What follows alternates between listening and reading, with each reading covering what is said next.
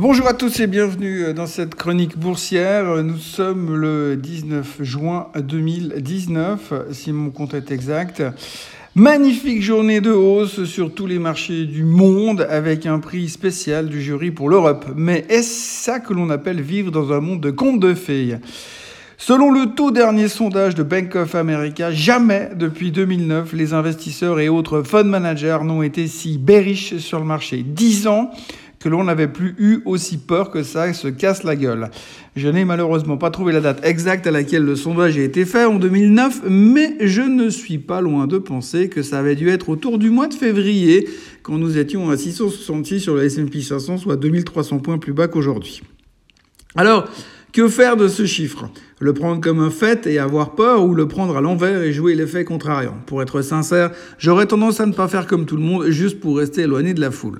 Et puis, je n'ai jamais été trop convaincu de la théorie des crashs annoncés. Je trouve que c'est très surfait et que ça ne marche pas toujours très bien, euh, pour ne pas dire jamais. En tous les cas, la journée d'hier aura drastiquement tranché avec le sondage précité. Encore une fois, nous nous sommes reconcentrés sur les sujets de base, la trédoire, les taux et les taux. Côté trédoire, c'était encore une fois chez Twitter qu'il fallait chercher la news. Le président Trump a donc annoncé qu'il avait eu une bonne conversation avec Xi Jinping et qu'ils allaient se voir à Osaka dans dix jours. Non sans ajouter que leurs teams respectifs euh, allaient bosser sur euh, un éventuel accord en amont de ce meeting. Autant dire que le ton décontracté et encourageant a immédiatement injecté une bouffée d'optimisme dans les marchés. Restait plus que les taux. Dans l'engouement de la journée d'hier, avec l'optimisme exacerbé qui flottait dans l'air, soudainement on se sentait pousser des ailes. Alors oui, euh, on sait que le meeting de la Fed ne prend fin que ce soir, mais après tout, soyons fous, on va partir sur le principe que la Fed ne va pas décevoir en ne faisant rien. Au pire, ils ne baisseront pas les taux ce soir, mais exprimeront concrètement leur intention de le faire en juillet, ce qui revient presque au même. Ce soir, il va donc falloir confirmer, Monsieur Powell. On compte sur vous, parce qu'hier, on a déjà pris un crédit sur l'argent qu'on devait, euh, que l'on devait éventuellement peut-être toucher ce soir. C'est un peu prendre une avance sur salaire, alors que l'entreprise est en plein plan de licenciement. C'est vachement gonflé. Mais ça n'était pas tout. Nous comptons d'être soudainement optimiste sur, optimiste sur la trédoire, d'être confiant sur le fait que la Fed ne va pas nous faire un enfant dans le dos, même si on peut raisonnablement se poser la question de savoir si c'est bien malin de baisser les taux alors que potentiellement Trump pourrait mettre fin à cette trédoire dans 10 jours, mais c'est une autre histoire et nous serions déjà un pont trop loin. Donc, non content de tout cet enthousiasme, Draghi s'y est mis également, puisque euh, le patron de la BCE, en direct de sa retraite portugaise, où il prospecte pour sa prochaine retraite, tout en envisageant une éventuelle défiscalisation, le banquier centraliste a déclaré euh, que la BCE avait encore de la place pour baisser les taux et soutenir l'économie. Il n'a rien fait, il a juste dit que s'il voulait, il pourrait.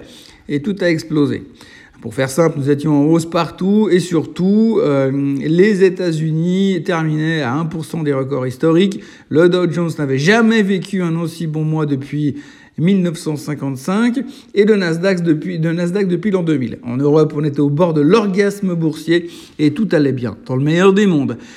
Ça allait tellement bien qu'on a même préféré ignorer le fait que Trump a mal pris euh, les annonces de Draghi euh, et estime d'ailleurs que les Européens veulent, Trump estime que les Européens veulent profiter des USA. Autant vous dire que même si l'on règle le cas de la Chine dans les 10 jours, les prochains sur la liste, c'est les Européens.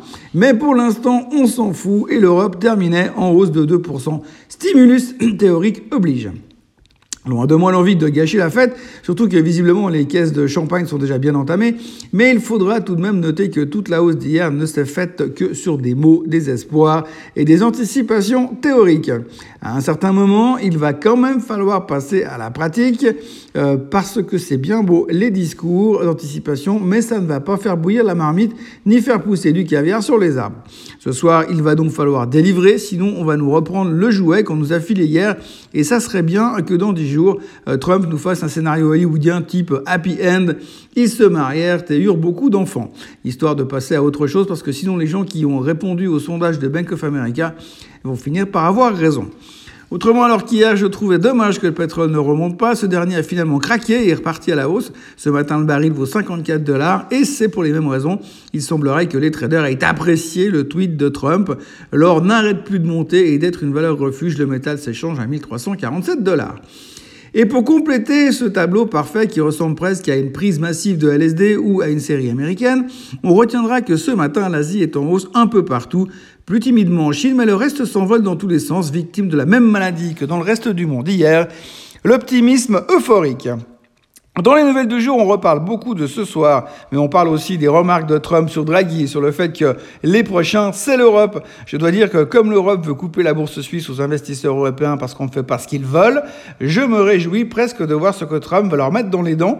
Il y a comme un air de revanche. On aborde aussi le sujet du Libra, la nouvelle crypto de Facebook qui euh, est cette fois officielle. Le nom fait un peu penser à la révolution dans un pays d'Amérique latine, mais si tous les membres de Facebook s'y mettent, entre deux selfies, euh, string sur la plage, Zuckerberg pourrait bien devenir un banquier central plus important que Draghi et Powell dans le même corps.